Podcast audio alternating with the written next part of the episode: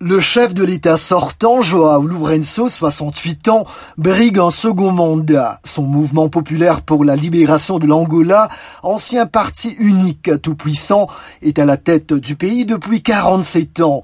Dans la matinée, Joao Lourenço a déposé son bulletin dans une université de Luanda. Le général à la retraite a promis la victoire de la démocratie.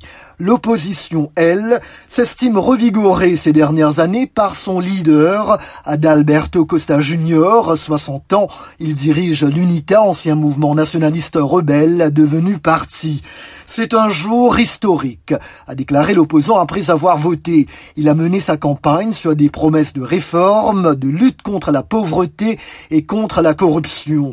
L'Angola, pays riche en ressources naturelles, est confronté à l'inflation galopante, à la sécheresse sévère, au chômage et à la vie chère.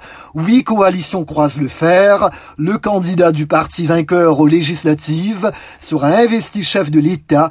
Les résultats sont attendus dans quelques jours, mais le délai peut être allongé en cas de contestation.